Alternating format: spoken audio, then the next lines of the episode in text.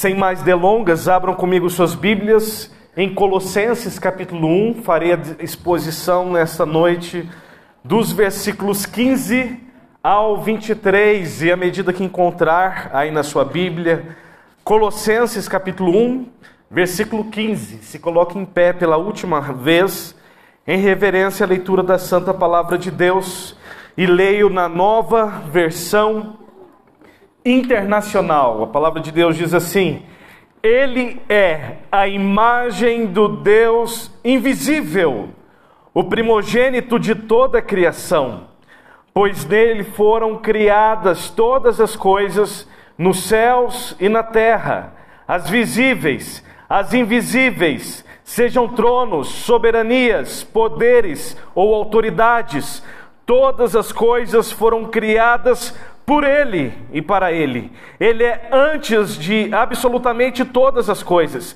e nele tudo subsiste. Ele é o cabeça do corpo, que é a igreja, é o princípio e o primogênito de entre os mortos, para que em tudo tenha supremacia, pois foi do agrado de Deus que nele habitasse toda a plenitude e por meio dele reconciliasse consigo todas as coisas, tanto as que estão na terra quanto as que estão nos céus, estabelecendo a paz pelo seu sangue derramado na cruz. 21.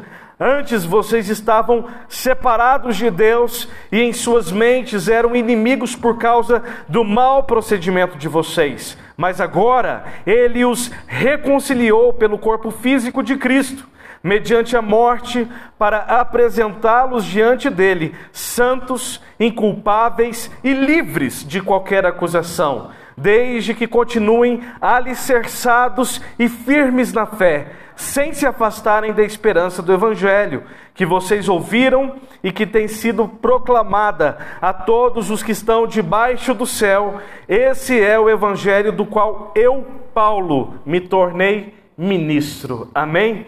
Curve suas frontes, feche os seus olhos ainda em pé e vamos orar mais uma vez. Pai das luzes, rogamos que o teu Espírito que habita em nós possa abrir os olhos dos nossos corações, descortinar os nossos olhos espirituais, para que sejamos capazes nesta noite de contemplar as maravilhas da tua lei. Guia-nos a toda verdade por amor do teu próprio nome. E em nome de Cristo Jesus, o Autor e Consumador da nossa fé, que nós oramos. Amém. Pode ocupar seus assentos. O tema do meu rápido sermão desta noite, especial de Natal, é a supremacia de Cristo. Guarde essa palavra, supremacia, porque Paulo, quando redige esta carta, é, e eu abro um parênteses para dizer que Paulo nunca havia estado ali em Colosso, naquela igreja, mas ele recebe a ilustre visita do pastor daquela igreja chamado Epáfras, e ele relata a Paulo que estava naquele momento encarcerado, ou muito mais provavelmente, numa prisão domiciliar em Roma por causa do Evangelho. E quando ele recebe o pastor desta igreja e recebe a informação que eles estavam incorporando a fé cristã, as práticas cristãs, algumas heresias que começaram a surgir na igreja primitiva, a igreja do primeiro século, Paulo escreve esta carta como um grande tratado cristológico, afirmando e explicando tanto a suficiência quanto a supremacia de Cristo em absolutamente oposição a todos os outros poderes e as tentativas pagãs e filosóficas de obterem salvação a não ser em Cristo Jesus. Este é um pano de fundo da carta aos Colossenses. E quando Epáfras então volta para a sua igreja, trazendo consigo muito provavelmente essa carta dirigida à igreja, escrita por próprio Paulo, nós podemos perfeitamente nessa noite extrair do texto cinco grandes verdades para as nossas vidas, do verdadeiro significado do Natal. Se não vejamos, em primeiro lugar, Cristo é, e esta é uma afirmação de fé, confissão de fé para nós cristãos. Cristo é a imagem visível do Deus invisível. Se não vejamos no texto, versículo 15, a palavra de Deus nos diz: Ele é a imagem do Deus invisível, o primogênito de toda a criação. A semelhança de Paulo aqui, também em João, um pouco antes, quando ele redige o Evangelho de João, ele inaugura o Evangelho, dizendo em João capítulo 1, versículo 18: Ninguém jamais viu a Deus, mas o Deus unigênito, que está junto do Pai, o tornou conhecido. Primeira verdade para as nossas vidas: Cristo Jesus é a imagem visível do Deus invisível. É por essa razão que Cristo Jesus reivindicou para si, para os seus discípulos, dizendo: Quem vê a mim, vê ao Pai. Se não bastasse Paulo em Colossenses e João no Evangelho de João, o autor da carta aos Hebreus, no capítulo 1, versículo 3, também afirma: o Filho é o resplendor da glória de Deus e a expressão exata do seu ser. Primeira verdade para as nossas vidas nessa noite: Cristo Jesus é a imagem visível do Deus invisível. Você quer contemplar a face de Deus? Contemple a face de Cristo Jesus.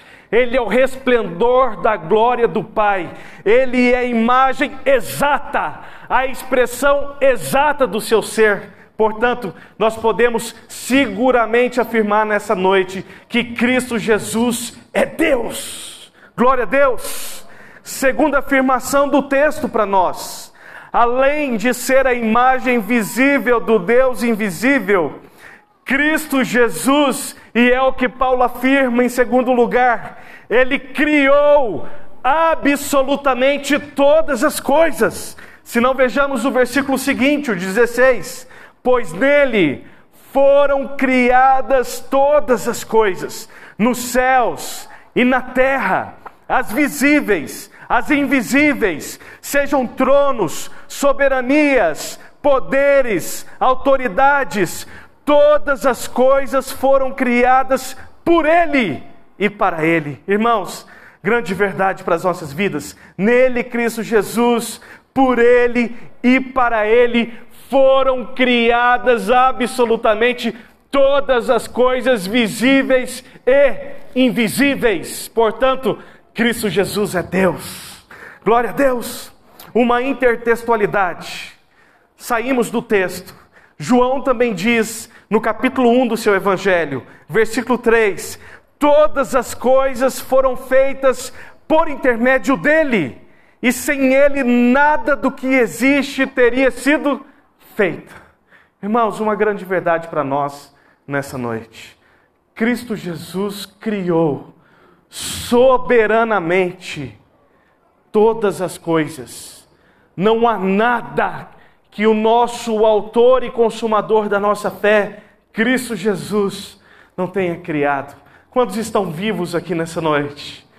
Você é uma obra-prima, a coroa da criação de Deus.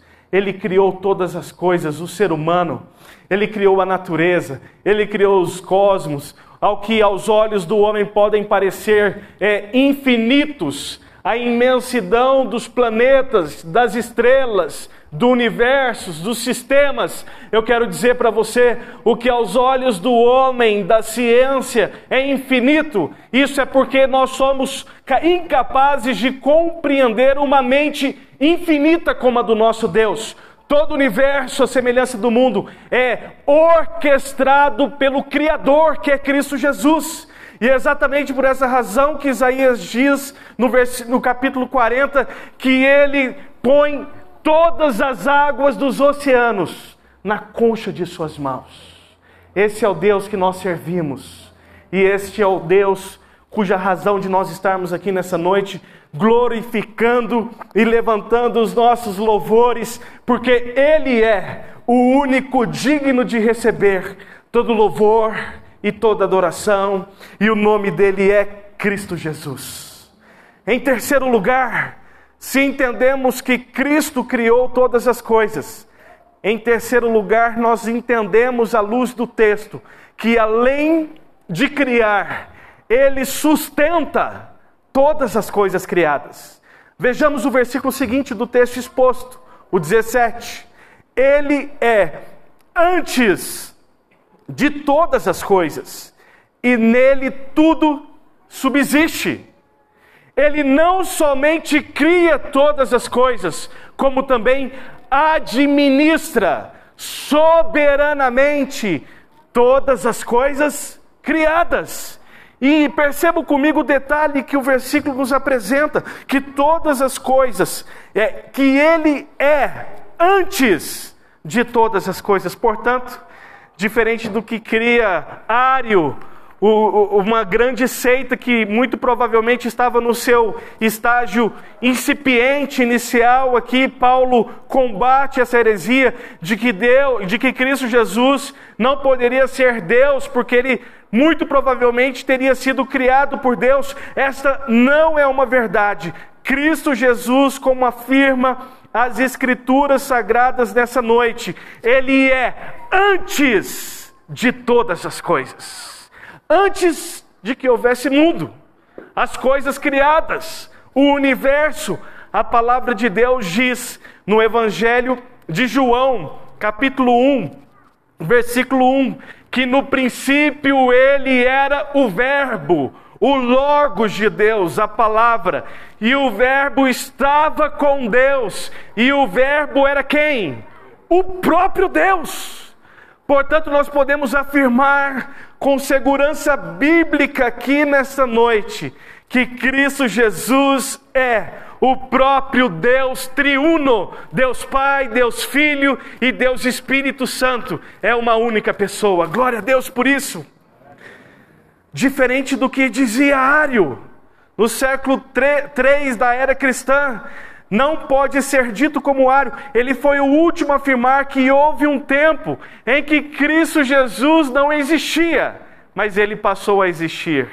Nós vemos uma unidade na Trindade na diversidade de pessoas. Glória a Deus por isso. Que profissão de fé poderosa para nós essa noite. Sustentar a verdade de que Cristo Jesus, além de ter criado todas as coisas, Ele sustenta todas as coisas criadas pelo poder da Sua palavra. Se não vejamos o que diz o autor da carta aos Hebreus, no capítulo 1, novamente, versículo 3. O Filho, F maiúsculo, Cristo Jesus, é o resplendor da glória de Deus, a expressão exata do seu ser, sustentando todas as coisas por Sua palavra poderosa. Ele é o Cristo que nós servimos. Ele é o, o aniversariante aqui nessa noite. Ele é o autor e consumador da nossa fé. Ele é tudo em todos. Glória a Deus. Irmãos, nós podemos afirmar também, seguramente, à luz da palavra de Deus essa noite, em quarto lugar, que Cristo Jesus foi designado, e guarde essa palavra, cabeça da igreja. Quem é o cabeça da igreja, Tito? Ele se chama Cristo Jesus. Não é o Papa, não é o apóstolo, não é o bispo, não é o pastor, o cabeça da igreja é Cristo Jesus. Vejamos os versículos seguintes: 18. Ele é a cabeça do corpo que é a igreja, o princípio primogênito de entre os mortos, para que em tudo tenha supremacia, pois foi do agrado de Deus que nele habitasse toda a plenitude e por meio dele reconciliasse consigo todas as coisas, tanto as que estão na terra quanto as que estão no céu, estabelecendo a paz pelo sangue derramado na cruz do Calvário. E é por essa razão que Paulo afirma a outra igreja de Éfeso, capítulo 1, Versículo 22, que Deus, e guarde essa palavra no seu coração, colocou absolutamente todas as coisas debaixo de seus pés e o designou como cabeça de todas as coisas para a igreja, que é o seu corpo, a plenitude daquele que enche todas as coisas em toda e qualquer circunstância. Ele é pouca coisa, irmãos? É pouca coisa. Este é Cristo Jesus. Esse é o Cristo que a Bíblia nos apresenta, e pela virtude de Sua ressurreição da morte, Jesus Cristo é o Senhor do universo que Ele criou, que Ele sustenta e que Ele redimiu, e o nome dele é Cristo Jesus. E eu destaco aqui nessa noite uma afirmação importante do texto exposto, Colossenses capítulo 1, versículo 18. Nós lemos a expressão aqui, dizendo que Ele é o primogênito de entre os mortos. O que isso significa para nós como igreja? O que isso influencia a nossa confissão de fé, a nossa cosmovisão cristã? Guarde essa palavra no seu coração. Muitas pessoas acham que Cristo Jesus não é o primogênito de entre os mortos, uma vez que ele próprio ressuscitou, por exemplo, Lázaro o seu amigo íntimo de Betânia. Houveram muitas outras ressurreições ao longo da história da igreja.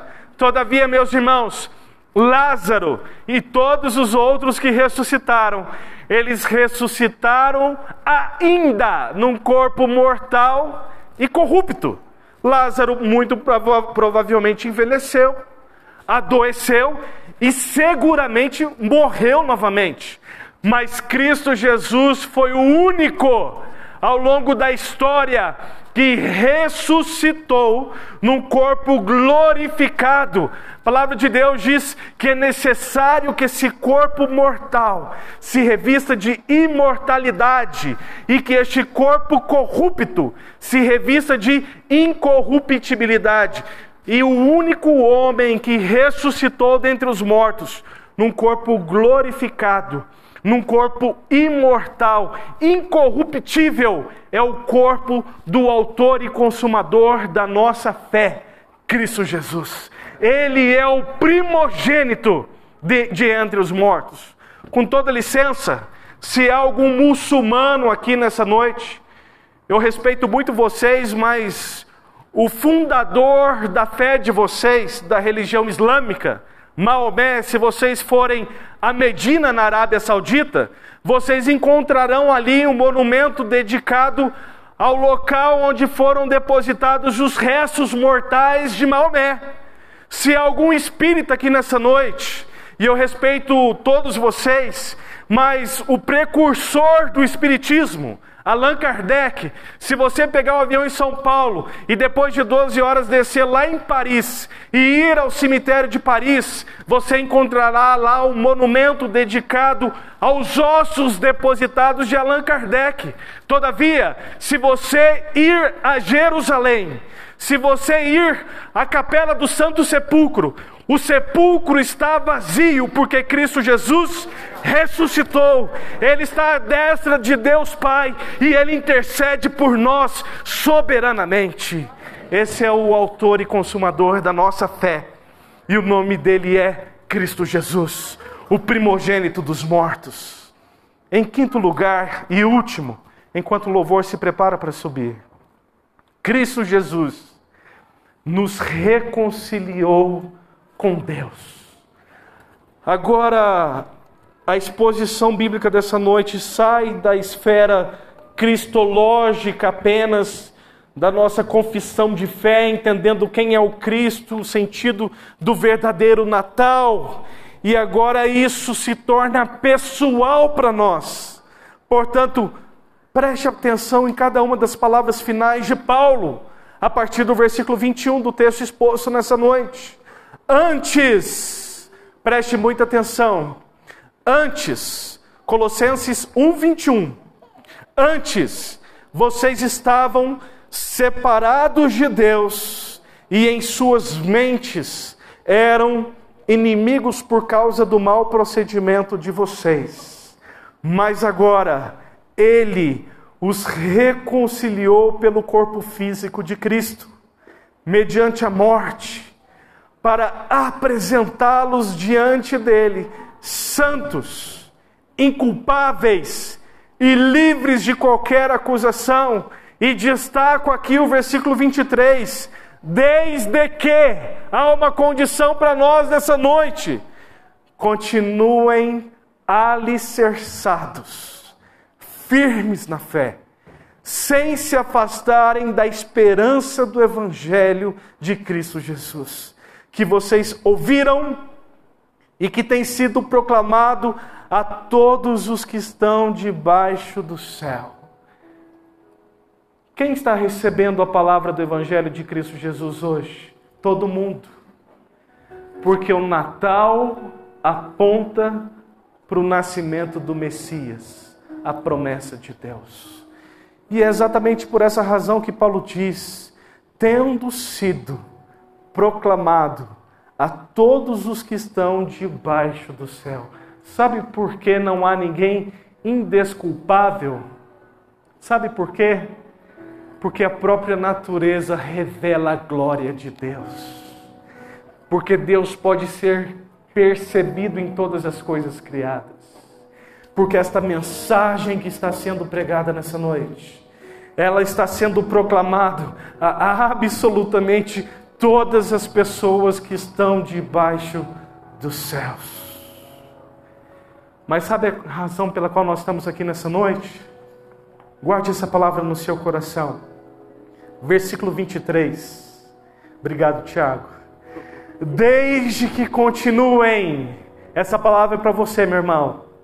Desde que continuem alicerçados, alicerce, fundamento, firmes na fé, sem se afastarem da esperança do Evangelho que vocês ouviram.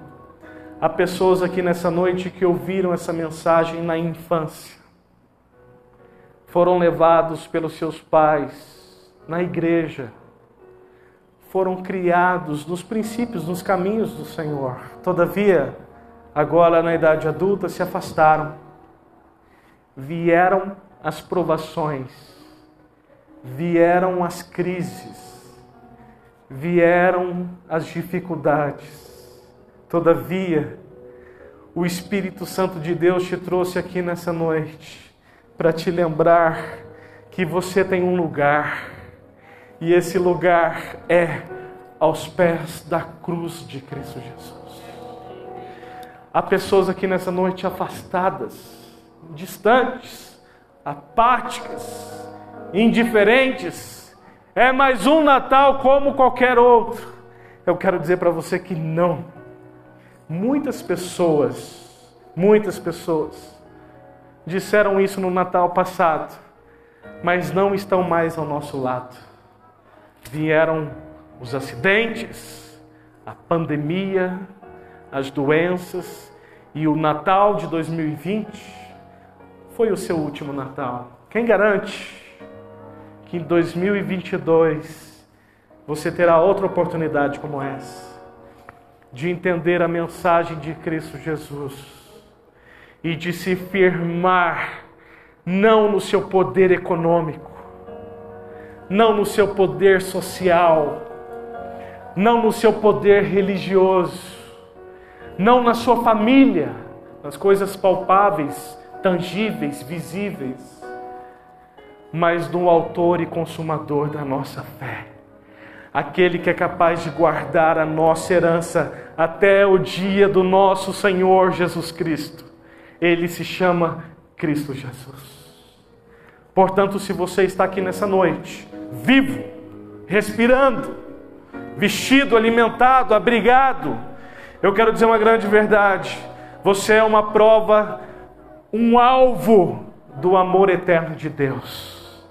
Cristo Jesus te escolheu na eternidade. Cristo Jesus desenhou no seu livro todos os seus dias, ainda antes que qualquer um deles pudesse existir. Ele é a razão pela qual nós estamos aqui. E se você está vivo nessa noite, na véspera do Natal, é porque Ele tem um propósito para a sua vida. Nós somos imortais até que Deus cumpra em nós os seus desígnios eternos, a sua boa, perfeita e agradável vontade. E eu te pergunto nessa noite para nós fecharmos: você está alinhado à vontade de Deus? Ou você vai passar mais um Natal, entrar em mais um ano, vivendo para você mesmo, para os seus próprios desejos, apetites pecaminosos? Eu quero dizer para você que a mensagem do Natal está sendo pregada. E é tempo de reconciliação. Cristo Jesus não veio ao mundo, nós olhamos para o Natal com muito romantismo, para aquele bebê na manjedoura, mas um dia aquele bebê cresceu em estatura e graça diante de Deus e dos homens, ele padeceu, ele sofreu a morte, mas ele ressuscitou ao terceiro dia ele foi assunto aos céus no quadragésimo dia, e hoje ele está à destra, direita do Pai. E como diz Paulo em Romanos 8, ele intercede por nós. Ele é Cristo Jesus. E se você está aqui nessa noite, reconcilie-se com Ele. Arrependa-se dos seus pecados. Não fundamente seu, a sua fé em autoajuda, em psicologia positiva nos grandes coaches de sucesso. A nossa fé está firmada em Cristo Jesus, o Criador de todas as coisas, aquele que governa soberanamente todas as coisas criadas, aquele que é o princípio e o fim, o início e o fim, aquele que sustenta as nossas vidas na palma de Suas mãos. E se você está aqui nessa noite, Ele quer ter um encontro com você através do seu Santo Espírito. Feche seus olhos. Eu não tenho tempo nessa noite de fazer apelo como de costume, mas eu não posso deixar de orar por você. Se esta mensagem, a mensagem do Natal, falou com você em alguma área, as coisas precisam mudar em algum departamento do seu coração, da sua casa, da sua empresa, dos seus negócios, eu quero orar por você. Feche seus olhos, curve suas frontes.